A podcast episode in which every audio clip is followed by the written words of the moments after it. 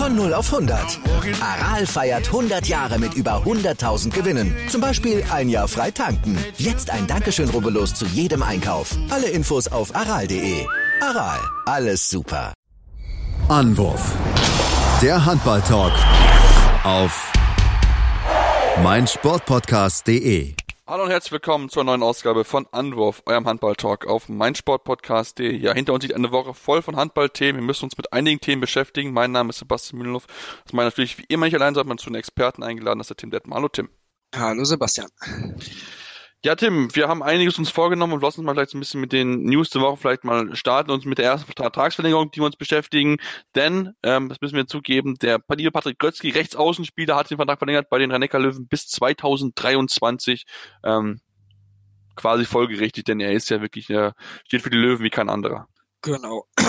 Ja, er ist seit 2007 äh, bei den Löwen unter Vertrag und ähm, ja, hat bisher 544 Pflichtspiele absolviert, äh, 1543 Tore geworfen, also wirklich ähm, ja, die Verkörperung der Löwen, ähm, nachdem ja Uwe Gensheimer zwischenzeitlich dann in Paris unterwegs war. Spätestens da ist er ja die Identifikationsfigur geworden des Vereins und ähm, ja, wie gesagt, ähm, ich denke mal, er wird auch in seiner Karriere nirgendwo anders mehr spielen. Ähm, jetzt bis 2023 verlängert. Ähm, ja, warum auch nicht? Äh, er ist für mich äh, definitiv die richtige Wahl auf der Position. Er kann immer noch gute Leistung bringen, auch wenn er in den letzten Jahren durchaus schwankendere Leistung gebracht hat. Aber alles in allem denke ich mal auf jeden Fall die vollkommen richtige Entscheidung für beide sein. Das denke ich auch, dass es die richtige Entscheidung war, dort mit ihm zu verlängern, den neuen äh, Vertrag dann auszubauen. Äh, wie gesagt, steht da für ihn einfach und ist ja wirklich jemand, der schon sehr, sehr lange mit dabei ist. Man guckt 2007 schon, also das ist schon wirklich eine ordentliche Zeit und denke nicht davon dass, aus, dass er nochmal irgendwie den Verein wechseln wird. Kommen wir jetzt dann vielleicht zu ein, zwei Neuverpflichtungen und fangen an bei der HSG Wetzlar, denn die haben auch eine Personale bekannt gegeben. Wir haben es ja vorher so gesprochen, die haben viele Menschen in ihrem Kader, die ihren Vertrag am Ende der Saison auslaufen wird. Jetzt haben sie die ersten ja, Abgang König mit Stefan Knär, dafür haben sie schon den direkten Ersatzspieler geholt, der schlechter ist. Ja, sie haben den äh, schwedischen Nationalspieler Philipp Henningsson verpflichtet, ähm, der für zwei Jahre unterschrieben hat. Er kommt aus Christianstadt und hat dementsprechend äh, in dieser Saison jetzt auch schon Champions League äh, sammeln können und ähm, ja, hat bisher 28 Länderspiele absolviert, ähm, ist wirklich ein ähm, ja, Talent mit großem Potenzial, für den denke ich mal Wetzlar auch eine gute Adresse sein sollte. Und ähm, ja, für Stefan Knär endet äh, seine Reise bei Wetzlar. Da bin ich dann wirklich gespannt, wo er hingeht. Ähm, man hat sich die Entscheidung äh, natürlich nicht einfach gemacht, hat man verlauten lassen vom Verein. Und ähm, ja, aber für, ich denke, ähm, wenn man die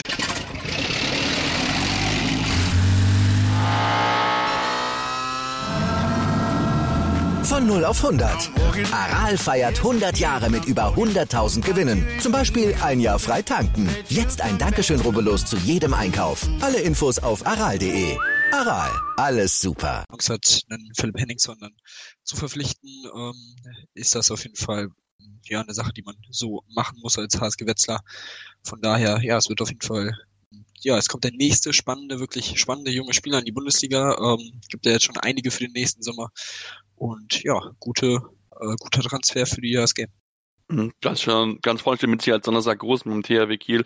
Da bin ich schon wirklich sehr, sehr gespannt drauf. Aber das ist noch Zukunftsmusik. Beschäftigen uns weiter mit der aktuellen Saison. Da müssen wir natürlich auch erwähnen, dass liebe Till Klimke heute bei der HSG Wetzlar erstmal ausfallen wird nach einem Kopftreffer. Das sollte auf jeden Fall ähm, ja nicht außer Acht gelassen werden. Das ist, ähm, ich denke, Tim, ihr kennt es beide als Torhüter da tut weh, wenn so ein Ding gegen einen Kopf knallt, ähm, auch wenn man sich ein bisschen schüttelt, aber ähm, ist natürlich erstmal so, dass erstmal ausgefallen ist. Deswegen wünsche ich mir ihm dort gute Besserung ähm, und wollen dann, und bevor wir uns mit den Spielen beschäftigen, der Bundesliga noch eine weitere Personal beschäftigen, die uns soeben kurz vor unserer Aufnahme erreicht hat, denn Joshua Thiele hat bekannt gegeben, er wechselt ab 2020 zur GWD Minden. Genau, ähm, der 21-jährige Kreisläufer der HS, äh, TSV Hannover Burgdorf ähm, ja, wechselt nach Minden und ähm, ja, bisher hatte er natürlich äh, mit Hannover vor allem ja im, im DHB-Pokal-Finale gestanden, ein großer Erfolg für ihn. Dazu ähm, hat er eine EM-Bronzemedaille im Jugendbereich ähm, ergattern können und wurde dort auch als bester Abwehrspieler des Turniers ähm, ausgezeichnet. Von daher auch hier wirklich ein äh, junger Spieler, der Potenzial hat und ähm, ja in Hannover natürlich mit Pevnov und Brozovic zwei gute oder sehr gute Kreisläufer vor der Nase hat.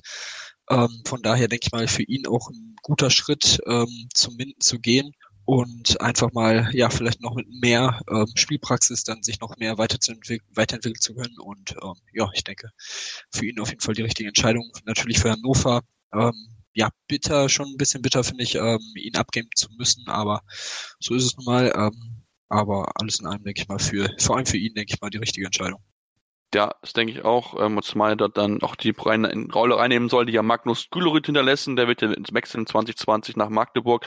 Also von daher haben dann auch die Midner dort ihre Planstelle gesprochen auf der Gleisposition nach dem Abgang von Gülerüth. Und ähm, mal gucken, ob er den nächsten Schritt machen kann. Ich glaube, gerade kreismäßig sind wir in Deutschland ja wirklich sehr, sehr gut aufgestellt. Ähm, deswegen muss er natürlich auch ein, einiges nochmal einen Schritt nach vorne machen müssen, wenn er dann mal irgendwie nur irgendwann Nationalmannschaft spielen möchte. Tim, lass uns dann vielleicht auch bei den, bei den Füchsen, äh, bei den Hannoveranern bleiben, bei den Recken bleiben, denn die haben ja auch wieder gewonnen, sind ja momentan wirklich die sehr, sehr starke Mannschaft, sind momentan mit oben dabei, war ja nicht mit so zu rechnen, aber gestern mussten sie ganz schön kämpfen, am Ende 19 zu 5, äh, 29 zu 25, nachdem sie in der ersten Halbzeit mit 16 äh, zu 11 zurückgestanden, haben sie in der zweiten Halbzeit eine unfassbare Defensivleistung gelegt, nur neun Tore zugelassen, ähm, das war schon richtig, richtig stark ja, vor allem ein äh, wichtiger Faktor, eigentlich der wichtige Faktor des Spiels, Domenico Ebner, der in der zweiten Hälfte überragend gehalten hat, neun Paraden, 50 Prozent gehalten. Äh, du hast gesagt, nur neun Bälle reingelassen. Ähm, das ist wirklich eine überragende Leistung von ihm mal wieder. Nachdem in der ersten Halbzeit Urban Lessiak mit sechs Paraden und 27 Prozent solide gehalten hat. Auf der anderen Seite Katsianis mit sieben Paraden und 24 Prozent.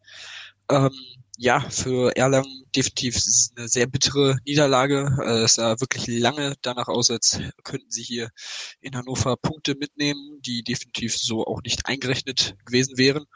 Ähm, man hat es wirklich lange ähm, ja, kontrolliert bis zur 40. Minute. Da kamen dann die Hannoveraner ran, konnten dann äh, knapp zwölf Minuten vor Schluss äh, ausgleichen und auch das erste Mal in Führung gehen und von da an sich auf drei Tore und am Ende dann auf vier Tore absetzen.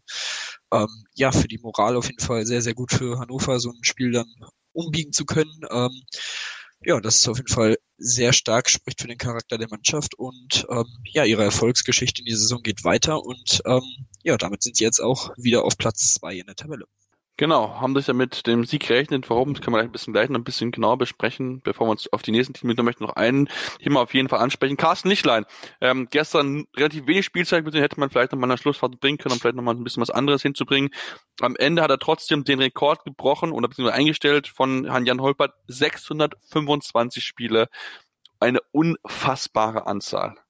Ja, definitiv. Also das sind nur Ligaspiele, genau, nur Ligaspiele, genau, ne? das dürfen genau, nicht vergessen. Nur Ligaspiele, ja. Und dieser Rekord hielt jetzt über 20 Jahre lang.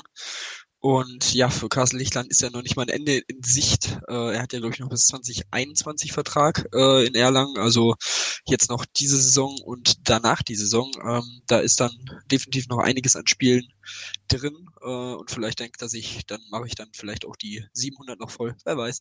Aber ähm, ja, mal schauen. Äh, auf jeden Fall, er hat ja auch selber gesagt, solange der Körper mitmacht und die Leistung stimmt, will er definitiv weitermachen. Und ja, so schlecht hält er jetzt bisher auch in Erlangen nicht in der Saison. Ähm, von daher würde ich sagen, können wir uns doch auch auf ein paar Jährchen vielleicht sogar noch freuen. Und äh, er wird auf jeden Fall diesen Rekord jetzt noch weiter ausbauen. Mhm. Wenn wir uns, wenn wir uns so richtig rechnen und er alle Spiele nächstes Jahr spielen würde, dann würde er zur selben Zeit ungefähr wieder den, die 700 Zahl, also 700 Spiele schaffen. Das ist wirklich eine unfassbare Anzahl. Also das muss man wirklich sagen. Respekt, weil man absolut sympathischer äh, Kerl auch, hat man treffen können. Wirklich, ähm, ja, eine Bereicherung für den Handballsport. Dem lassen wir vielleicht ein, zwei äh, Ergebnis vielleicht ein bisschen äh, schneller abhandeln. Ich denke, dass das THW Kiel gegen Baling klar gewonnen hat mit 33, 36 zu 8, 26. Da war mit eigentlich schon zu erwarten, wobei man vielleicht gedacht, okay, Baling kann vielleicht ein bisschen näher rankommen. Und die Füchse auch, da müssen wir auf jeden Fall drüber reden. 37 zu 32 zu 27 gegen Wetzlar gewonnen. Es war ein hartes Stück Arbeit, was sie dort leisten mussten und hat am Ende natürlich mit äh, Frederik Genz in den letzten sechs Minuten vier Bälle gehalten hatte und 57 Prozent wurde nochmal ein entscheidender Faktor. Ähm, trotzdem die Berliner, wichtig ist der Sieg mit dabei gewesen, auch wenn nicht alles ähm, ja, Gold war, was glänzt. Ja, definitiv. Ähm, natürlich wieder äh, eine starke Leistung von Hans Lindberg, äh, wie eigentlich bisher in jedem Spiel der Saison, so ein bisschen die Lebensversicherung mit 10 Toren bei 13 Versuchen, 5 von 6, 7 Meter reingeworfen und ähm, ja, du hast gesagt, ein hartes Stück Arbeit, definitiv. Ähm, Wetzlar hat lange wirklich gut mitgehalten, sich auch immer wieder rangekämpft, lang zwischenzeitlich mal mit sechs Toren hinten, kam dann wieder auf drei ran. Ähm, da haben die Berliner auch ein bisschen gewackelt, aber am Ende konnten sie es dann einigermaßen souverän dann noch äh, nach Hause schaukeln. Ähm, natürlich bei Berlin auch in diesen Wochen wieder viele Verletzte im Kader, beziehungsweise nicht im Kader dann. Ähm, ja, aber alles in allem, äh, ich glaube, ich habe es jetzt schon ein paar Mal gesagt, ich glaube, sie sind einfach froh, wenn sie die Spiele dann gewinnen und ähm, damit einfach weiter auch oben dran bleiben. Ähm, sind jetzt vier Punkte hinter den Kielern und ähm, ja, damit im Moment Fünfter. Mal schauen, äh, wie es die nächsten äh, Spiele jetzt noch weitergeht vor der Winterpause. Ähm, es sind ja jetzt noch drei Spiele für sie in Erlangen gegen Leipzig und in Stuttgart. Ähm, ja, das sind auf jeden Fall Spiele, die sollte man eigentlich vom Anspruch her gewinnen. Ähm, aber man weiß natürlich, wie diese Liga ist und da kann man sich auf jeden Fall nicht ausruhen und muss immer weiter hart arbeiten und das wissen die Berliner auch. Auf jeden Fall, das wissen sie ganz genau, das müssen wir ganz ehrlich zugeben. Ähm, lass uns vielleicht auf eine Szene sprechen, die bei einem gewissen Punning für sehr viel Frust gesorgt hat. Denn Marilo Masenic, der Kreisläufer, ist jetzt zum, im vierten Spiel in den letzten vier Spielen zum dritten Mal vom Platz verwiesen worden, hat sich schon über letzte gegen Kiel aufgeregt, jetzt wieder aufgeregt ich würde mir, ich habe es ich hab's leider nicht sehen können, da ich gestern zu der Zeit im Zug war auf Richtung Heimat und würde mir die Szene gerne mal angucken. Kann ich aber leider nicht, weil Sky diese Szene nicht in den Highlights entsprechend ähm, präsentiert. Das ist natürlich ein Thema, Tim. wenn man auch mit anderen Sportlern mithalten will, das musst du einfach zeigen, denn das ist Diskussionspotenzial, das kann man sich mal anschauen. Ähm, das muss einfach ja, gezeigt werden. Da muss man sich einfach ähm, mal sehen kann, hey, ist das eine rote Karte, kann man das wirklich so geben oder halt nicht, weil sonst muss ich das ganze Spiel angucken und ähm, zu der Zeit vorspielen, das ist halt schwierig. Ja, definitiv. Äh, es war mir genau dasselbe. Ich hatte zu dem Zeitpunkt auch selber Training, von daher konnte ich es auch nicht live verfolgen. Und äh, ja, in den äh, äh, Highlights war es weder zu sehen, noch irgendwie wurde es überhaupt angesprochen, äh, was ich auch sehr fragwürdig finde. Von daher, ja, generell ähm, mit den Highlights von Sky bin ich generell nicht wirklich zufrieden, weil einfach so ein Spiel in zweieinhalb Minütchen da ein bisschen mit hier ein paar Toren, hier ein paar wichtige Paraden. Also es geht auf jeden Fall eigentlich noch mehr, aber nun gut. Ähm, ja, von daher kann ich da auch nicht viel zu sagen, ob das jetzt wirklich eine berechtigte rote Karte war. Natürlich ist es jetzt schon äh, ja auffällig in, mit drei roten Karten in vier Spielen, dass die Schiedsrichter ihn da irgendwie auf dem Kieker haben. Ähm, von daher ein bisschen Geschmäckle ist auf jeden Fall dabei. Aber ähm, ja, wie gesagt, ohne es gesehen zu haben, ist es natürlich jetzt schwierig zu beurteilen. Auf jeden Fall, deswegen äh, hoffen wir mal, ich habe es über Twitter schon geschrieben, dass da ein bisschen was verändert wird, denn wie gesagt, Fußball wird da, das zehn Wiederholungen gezeigt, im Handball kriegst du nicht eine einzige zu sehen und nicht mal ist in Realgeschwindigkeit, das ist auf jeden Fall etwas, wo man dann vielleicht auch mal ansetzen sollte, wo auch die HBL vielleicht mal Druck machen soll, denn sie hat auch ein Ehreninteresse, dass man einfach solche Geschichten einfach zeigt. Natürlich ist es natürlich nicht so gut für die Schiedsrichter, klar, aber wir sehen es im Fußball, wovon lebt der Fußball? Man kann darüber diskutieren, man kann Szenen sich wieder anschauen. Darüber ähm, hat man halt immer wieder was, womit man einfach, ja, immer wieder in den Medien einfach bleiben kann, ob es überhaupt richtig gewesen ist oder halt nicht. Ähm, dann der Sieg der Rhein-Neckar-Löwen, 33, 32 zu 28, es war ein harter Kampf da, aber am Ende dann doch, ähm, doch der verdiente Sieg für die Löwen, haben wir wieder gesehen, der läuft noch nicht alles zusammen rund. Aber Tim, das ist eigentlich die größte Überraschung des ganzen Spieltags war das Spiel der Eulen Ludwigshafen gegen die SG Flensburg-Handewitt. Vor dem Spiel habe ich gesagt, okay, gut, die Flensburger werden sich wahrscheinlich schwer tun, das Spiel am Ende vielleicht mit drei, vier Toren Unterschied gewinnen. Ja, am Ende gewinnen die Eulen Ludwigshafen mit 25 zu 23 und ich frage mich, was war los? Ja, das hat sich, glaube ich, Mike Machulla auch gefragt. Also das war ähm, wirklich ein sehr interessantes Spiel. Also ähm, von Anfang an hatten die Eulen eigentlich die Oberhand in diesem Spiel, haben wirklich quasi die gesamte erste Halbzeit lang geführt bis zum Pausenpfiff und dann stand es doch kurz vor Schluss noch 12 zu 12 zur Pause durch ein Tor von Simon Jepson aus dem Rückraum. Und ähm, ja, danach dachte man, okay, jetzt haben sich die Flensburger gefangen, das war wichtig, auch für die fürs Mentale, ähm, vor der Halbzeit noch den Ausgleich geschafft zu haben, äh, gingen in Führung, führten zwischenzeitlich mal mit zwei Toren, konnten sich aber nicht wirklich absetzen. Es, bleib, es blieb über die gesamte zweite Halbzeit eng und ähm, so führten die Eulen ein, äh, zwei Minuten vor Schluss mit einem Tor. Und ähm, ja, die Flensburger in Person von Jim Gottfriedson ja, äh, haben dann einen Wurf verworfen, aber mal sowas von weggeworfen. Das war, ich, ich verstehe es nicht. Also er hat eigentlich eine komplett offene Lücke, da muss er eigentlich nur um eins gegen eins rein. Äh, wenn schlecht läuft, kriegt er einen sieben Meter und er wirft äh, mit einem Stemmwurf am Tor vorbei. Ähm, die Eulen machen es dann clever, cleverer auch in den Letz als in den letzten Wochen, wo sie ja immer wieder mal Chancen hatten, gegen Top-Teams was mitzunehmen. Und ähm, ja, spielen das runter und erzielen dann das 25 zu 23 quasi kurz vor Schluss. Und ja, ähm, man muss echt sagen, Glückwunsch an die Eulen. Sie haben sich wirklich endlich mal belohnt. Ähm, es wurde ein, einfach auch langsamer Zeit. Und ja, Flensburg, ich habe da langsam echt keine Worte mehr. Also es ist echt eine sehr, sehr komische Saison für sie und ähm, vor allem natürlich im Vergleich zu den letzten beiden Jahren. Ähm, jetzt hat man schon die fünfte Niederlage der Saison. Ähm, das ist auf jeden Fall ungewöhnlich. So viel hatten sie in den letzten zwei Jahren wahrscheinlich insgesamt zusammengerechnet. Also ist schon wirklich sehr, sehr kurios. Ähm, da ist wirklich so das Thema, glaube ich, einfach, dass man einfach keinen Regisseur hat. Und ich glaube, da müsste einfach ein Gottfried Zorn und ein Johannesson, die müssen einfach jetzt, ja, das noch klarer machen, klarer spielen. Die müssen einfach diese Rolle mehr annehmen, mehr als die da vorne weggehen. Ähm, das muss einfach, glaube ich, viel mehr passieren, um ja, dieser Mannschaft mehr, mehr Struktur mitzugeben. Sie müssen in entscheidenden Situationen dann noch abgezockter werden, cleverer werden, um einfach ja sowas zu verhindern, dass man solche Niederlagen kassiert. Wir erinnern uns an die Bundesliga-Saison letztes Jahr, da haben solche Klappenspiele dann meist noch gewonnen, weil sie halt einen Nauge Schmidt haben, der halt dann die richtige Entscheidung gefunden hat, den richtigen Spielzug angesagt hat. Und ich denke, da merkt man einfach, da ja, sind die Flensburger gerade noch nicht so auf dem Level wie letztes Jahr. Ja gut, sie haben immer auch viele Spiele gewonnen, das darf man auf gar keinen Fall außen vor lassen, aber schon 15 Niederlage, das ist schon ähm, ja einiges mehr als letztes Jahr. Deswegen ähm, mal gucken dort, wie es dann dort weitergehen wird. Bevor wir jetzt gleich eine Pause machen, Tim, möchten wir auf jeden Fall noch eins machen, um die gute Überleitung machen zu unserem Take zur, ähm, e zur EM, die ja ansteht mit dem deutschen Kader, der jetzt bekannt gegeben wurde, 17 Mann. Ähm, das Gute ist aus ähm, Sicht von neutralen Fans, die gerne viel Handball gucken wollen Eurosport überträgt bei der EM mindestens 18 Spiele ohne deutsche Beteiligung. Das ist sehr, sehr gute Nachrichten. Genau, ähm, ja, also du hast es gesagt, 18 Spiele mindestens ähm, ohne deutsche Beteiligung für Eurosport, ähm, je nach Ausgang für die deutsche Mannschaft, auch die Halbfinals und das Finale bei Eurosport dann im Free TV. Ähm, die restlichen Spiele kommen dann ohne deutsche Beteiligung alle live bei Sport Deutschland TV und ähm, ja, natürlich gibt's noch den großen Vertrag mit ARD und ZDF, die ja die deutschen Spiele auch dann übertragen werden. Von daher, ja, man kann alles gucken, alles äh, kostenlos.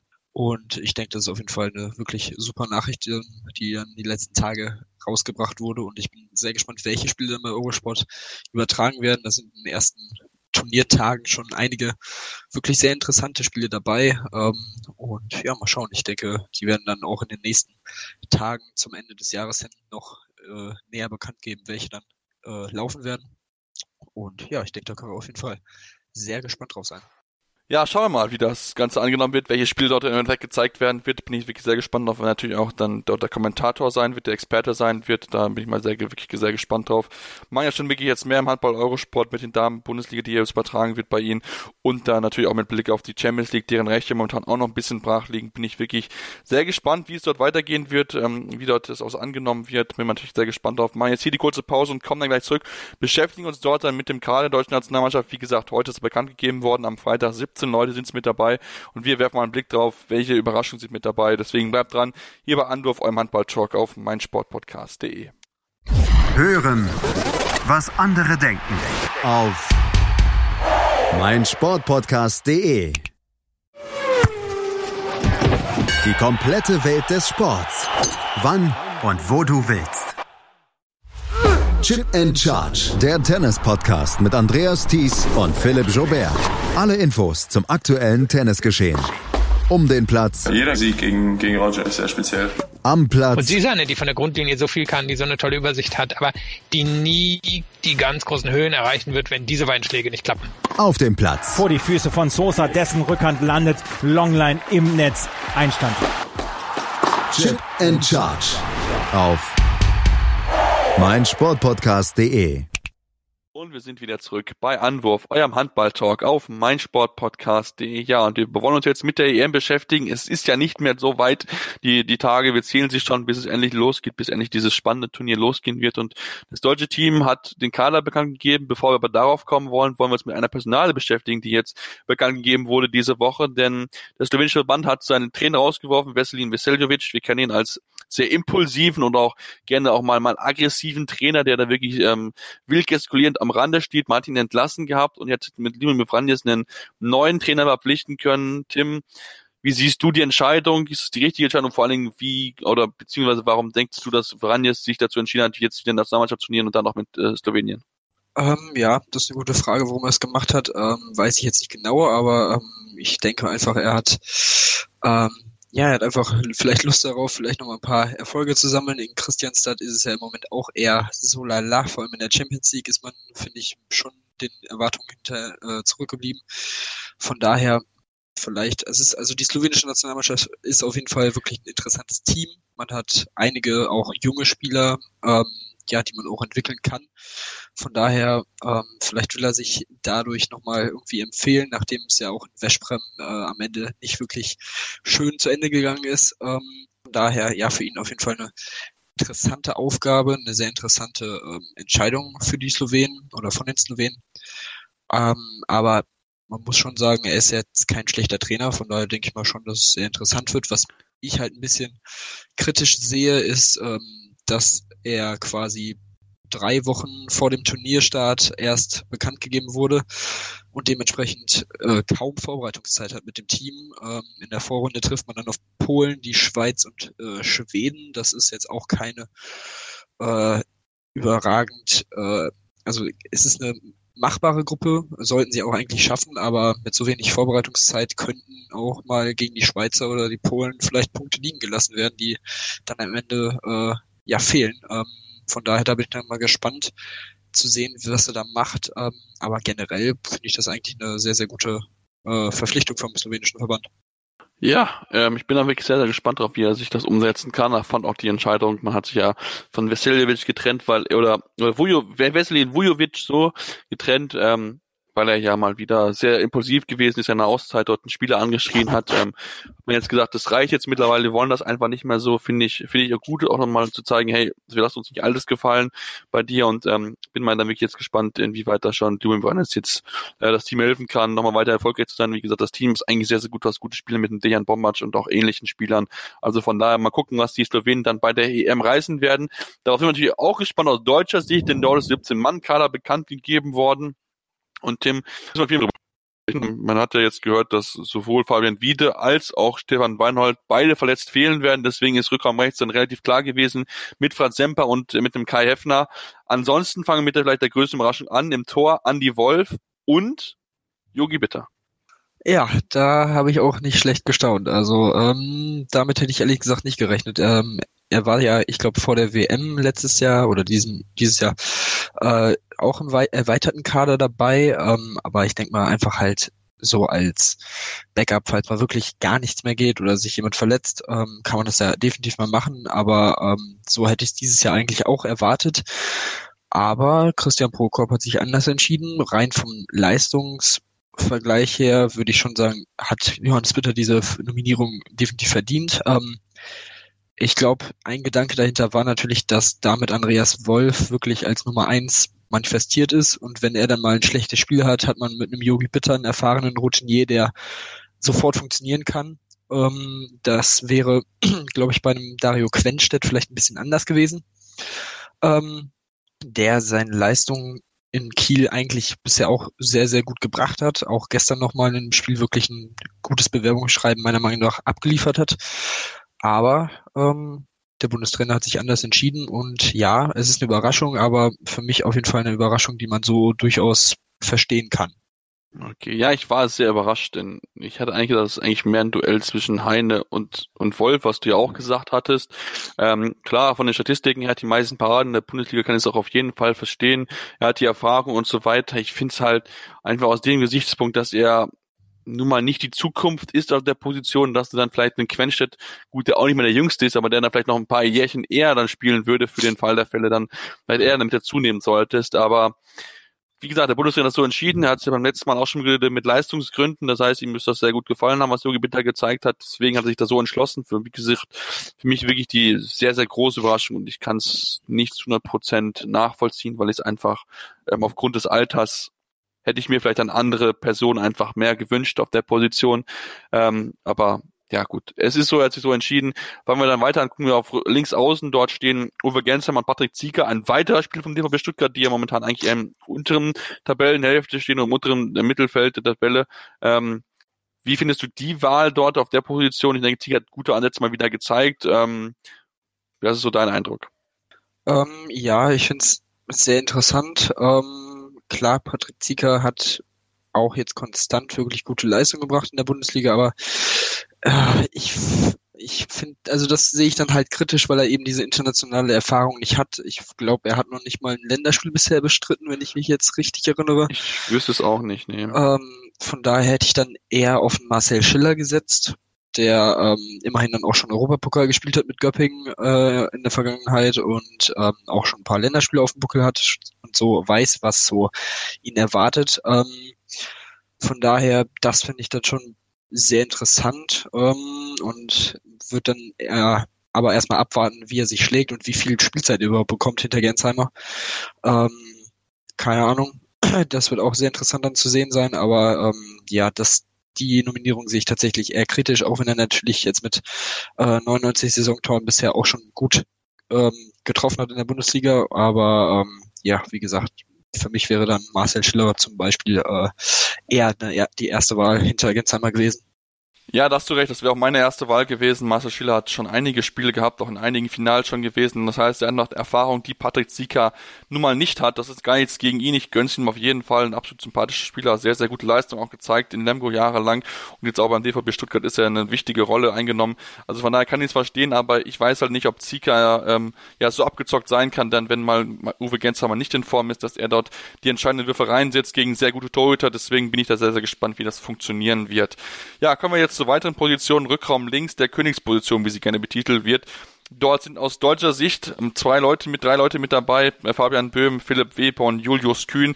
Auf Rückraum Mitte Paul Drucks, Maja Michalschick, das sollte man auch erwähnt haben aus dem Hintergrund, dass Philipp Weber vielleicht da mit dabei ist, dass er so ein bisschen so ein anderer Typ einfach ist, so ein bisschen mehr so ein Wusliga und keiner, der mal aus 19 Meter aufs Tor werfen kann. Was auffällt, Tim, Phil, äh, Finn Lemke ist nicht mit dabei, wie 2018 auch, hat Philipp äh, Pressepogop das äh, eigentlich revidiert gehabt für 2019, jetzt wir nicht mit dabei ja, wie siehst du das? Ist es ein Fehler? Es ist schon sehr, sehr überraschend auf jeden Fall, dass Weber anstatt Lemke mit dabei ist. Genau, ja, das ist natürlich wieder die große Story vor diesem Turnier, Lemke wieder äh, zu Hause zu lassen. Ähm, da bin ich dann natürlich auch wieder sehr gespannt, ähm, wie sich das im Verlauf des Turniers entwickelt, ob er vielleicht noch nachnominiert wird, was da auch schon passiert ist. Ähm, ja, von daher Philipp Weber, da war ich auch tatsächlich sehr überrascht. Also Fabian Böhm und Julius Kühn kann ich absolut verstehen. Ähm, beide wirklich sehr, sehr gut. Fabian Böhm natürlich auch ein wichtiger äh, Faktor für die Hannoveraner in dieser Saison als Kapitän bisher auch wirklich gute Leistung gebracht. Ähm, ja, keine Ahnung. Ich glaube, Philipp Weber ist, würde ich ehrlich gesagt auch eher so als ähm, ja Puzzleteil für die Breite des Kaders sehen, weil äh, du hast halt mit einem Marian Michalczyk und Paul Drucks einfach dann auf Mitte gelistete Spieler, die eigentlich auch Halblinke sind. Ähm, von daher würde ich sagen, hast du quasi fünf Halblinke dabei und ähm, kannst da dementsprechend auch variabel agieren. Philipp Weber könnte theoretisch auch auf Mitte spielen, meiner Meinung nach. Ähm, aber ja, von daher weiß ich auch hier nicht, wie viel Spielzeit er wirklich dann sehen wird, wenn er es wirklich in den 16er Kader dann schafft. Ähm, aber da war ich tatsächlich auch ein bisschen überrascht. Und ähm, ja, wie gesagt, Finn Limke ist natürlich wieder so eine Geschichte, auf die man auf jeden Fall achten wird. Ja, da müssen wir auch auf jeden Fall drüber achten. Also wir erinnern uns, vor zwei Jahren war es bei der EM, da hat er ihn auch nicht mitgenommen. Da hat es auch nicht funktioniert. Ähm, deswegen, ich bin da wirklich sehr, sehr gespannt. Klar, wenn du natürlich darauf guckst, du hast einige mit dabei, die natürlich auch ein bisschen entwickelt haben in der Zeit und so weiter, aber ich finde halt schon, in Finn Lemke, das ist halt auch so ein emotional Guy. Also, da weißt du, der haut auch mal drauf, der macht auch mal ein bisschen Druck, der pusht die Jungs auch noch mal und ich weiß halt nicht, ob das halt den Philipp Weber oder so weiter ist, der dann vielleicht eher mit sich selbst beschäftigt ist und auch noch nicht so halt so gestanden ist in der Typ. Also das ist auch Lemke ist halt auch ein Führungsspieler, er ist groß, der Jungs richten an sich ihm auf und so weiter. Deswegen ähm, bin ich sehr gespannt, diese Rolle einnehmen soll. Das bin ich mal wirklich sehr, sehr gespannt drauf. Ähm, das Gute ist schon mal, dass er irgendwie nicht solche Leute wie einen Maxiami was halt hoffentlich daraus gelernt hat aus der aus der letzten EM, dass er nicht funktioniert und dann Bastian Roschek. Ähm, kommen wir weiter rechts außen. Ähm, Tobi Reichmann, Timo Kastening, auch so ein bisschen erwartbar eigentlich, finde ich. Ähm, klar, Patrick Grötzky ist auch noch die, der Mann gewesen, aber ähm, ich finde, Kastening hat sich echt richtig, richtig gut entwickelt in den letzten Jahren. Ja, definitiv auch die ähm, richtige Nominierung meiner Meinung nach, einfach weil ja Reichmann äh, vor allem im Nationalteam wirklich seine Leistung gebracht hat und wirklich gut gespielt hat, genauso wie in der Bundesliga auch. Kastening, du hast es gesagt, der hat sich un unfassbar gut entwickelt, letzte Saison schon, auch in dieser Saison ähm, ist es dementsprechend weitergegangen mit seiner positiven Entwicklung. Ähm, hat den Aufwind vom Hannoveraner Aufschwung äh, in der Liga natürlich mit dabei und mit im Rücken. Ähm, hat dann dementsprechend auch nichts zu verlieren wirklich, äh, kann eigentlich relativ befreit aufspielen und ähm, ja, Patrick Krötzky für mich äh, hat er sich in den letzten Turnieren einfach rausgeworfen mit einfach einer viel zu schwachen Quote von außen und ähm, ja, dementsprechend absolut äh, verständlich, diese beiden dann vor ihm zu sehen und auch zu nominieren. Ja, da bin ich auf jeden Fall bei dir. Wir müssen ganz ehrlich sagen, Patrick Krötzky hat in den letzten Jahren einfach wirklich die Leistung gemacht in der Nationalmannschaft, wie er es im Verein getan hat. Das ist jetzt gar nichts gegen Krötzky, aber in entscheidenden Phasen muss man sich einfach auf den Außen verlassen können, muss man auch einfach die Dinger reinmachen. Wir haben es bei den Damen ja auch gesehen. Deswegen kann ich die Entscheidung da verstehen und wie gesagt, ist mit Sicherheit ein gutes Duo, dass er auch dann ab kommender Saison zusammen bei den MT Melsung spielen wird. Ja, Tim, kommen wir auf den Kreis zu sprechen. Dort haben wir vier Leute, die nominiert worden sind. Keine große Überraschung. Die ersten drei mit Patrick Wienscheck, Henrik Pekeler und auch Janik Kohlbach, die waren ja schon fest nominiert. Mit dabei ist aber Johannes Goller von der SG Flensburg-Handewitt. Ähm, für mich ist eigentlich der 17. Mann, der dort rausfällt. Denn warum sollte man mit vier Kreisläufern zur WM fahren, äh, zur EM fahren? Das kann ich nicht so ganz verstehen. Deswegen ähm, weiß ich auch von dir, dass du auch dein äh, ja, Aus Ausstiegskandidat ist, dass er derjenige ist, der wohl am Ende gestrichen werden wird.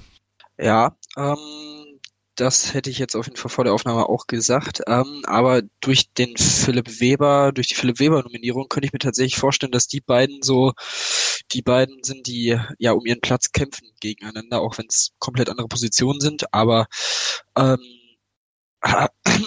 ich könnte mir irgendwie, ich habe da irgendwie im Gefühl, dass vielleicht auch mit vier Kreisläufern reingehen könnte, warum auch immer. Also ich, ich fände es ehrlich gesagt ein bisschen viel.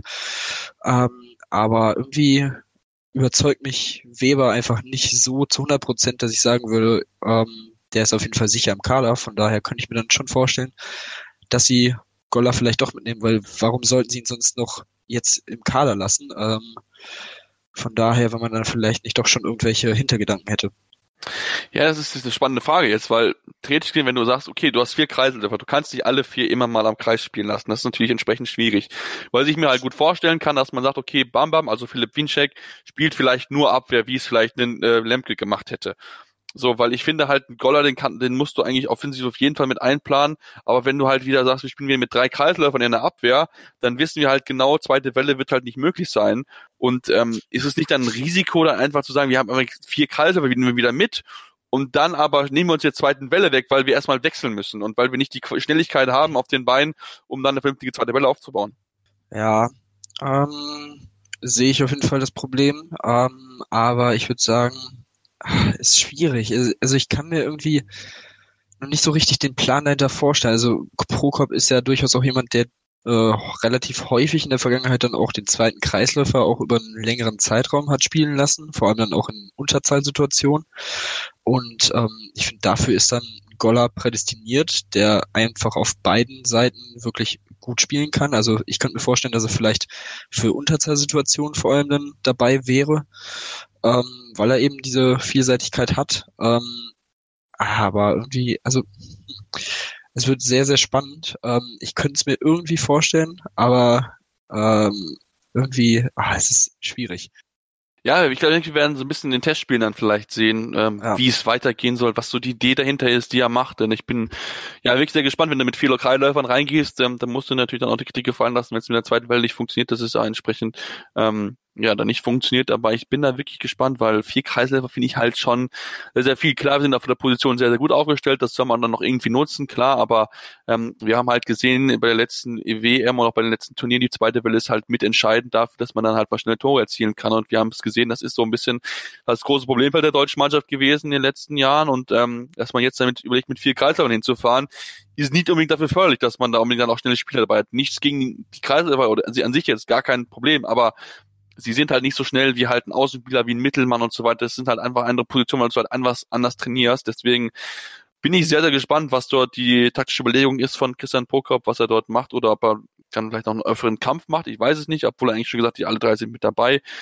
Ich bin wirklich sehr, sehr gespannt, ähm, wie es dort, wie es dort sein wird, wie die Idee dahinter ist und ähm, ja, gucken wir mal und hoffen mal, dass auch alle fit bleiben. Das ist das ganz, ganz Wichtige, denn gerade rückkommen rechts sollte nicht mehr so viel passieren. Da sind im 28 Mann geht es nur noch ein weiterer mit David Schmidt.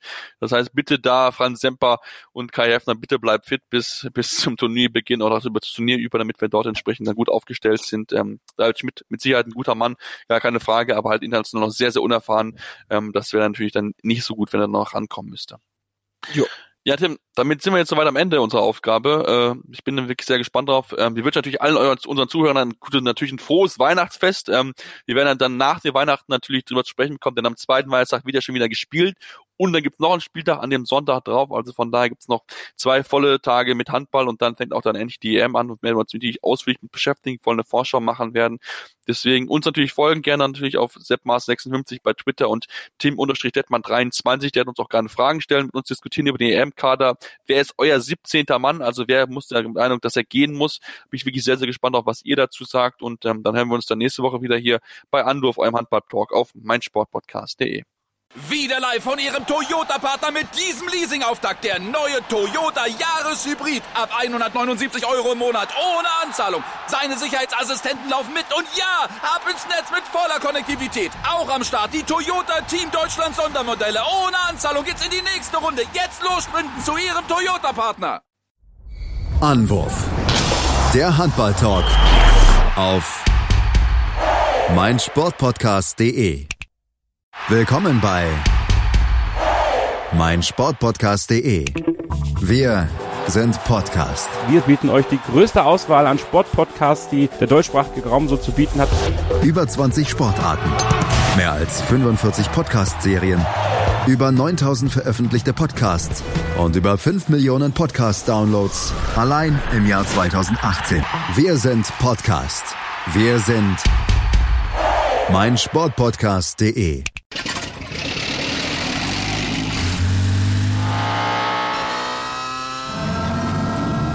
Von 0 auf 100. Aral feiert 100 Jahre mit über 100.000 Gewinnen. Zum Beispiel ein Jahr frei tanken. Jetzt ein Dankeschön, rubbellos zu jedem Einkauf. Alle Infos auf aral.de. Aral, alles super. Wie viele Kaffees waren es heute schon? Kaffee spielt im Leben vieler eine sehr große Rolle. Und das nicht nur zu Hause oder im Café, sondern auch am Arbeitsplatz. Dafür gibt es Lavazza Professional. Kaffee am Arbeitsplatz, der genauso lecker schmeckt wie in eurem Lieblingscafé. Die perfekte Kaffeelösung für jede Art von Unternehmen. Klein, mittel, groß. Ihr habt auf jeden Fall einen Kaffee, der schmeckt. Die richtige Motivation für eure Arbeitstage. Alle Infos zu Lavazza Professional findet ihr auf lavazzapro.de mit allen Kaffeelösungen für euer Büro. Ich habe mich natürlich schockverliebt, weil die war wirklich ganz, ganz klein. So begann die Mensch-Hund-Beziehung zwischen Christina und Tierschutzhund Frieda. Und wie es danach, nach dem ersten Moment der Verliebtheit, so weiterging und welche Klippen es danach zu umschiffen galt, das hört ihr in der neuen Ausgabe von Iswas Dog, dem Podcast für harmonische Mensch-Hund-Beziehungen. Iswas Dog? Mit Malte Asmus. Überall, wo es Podcasts gibt.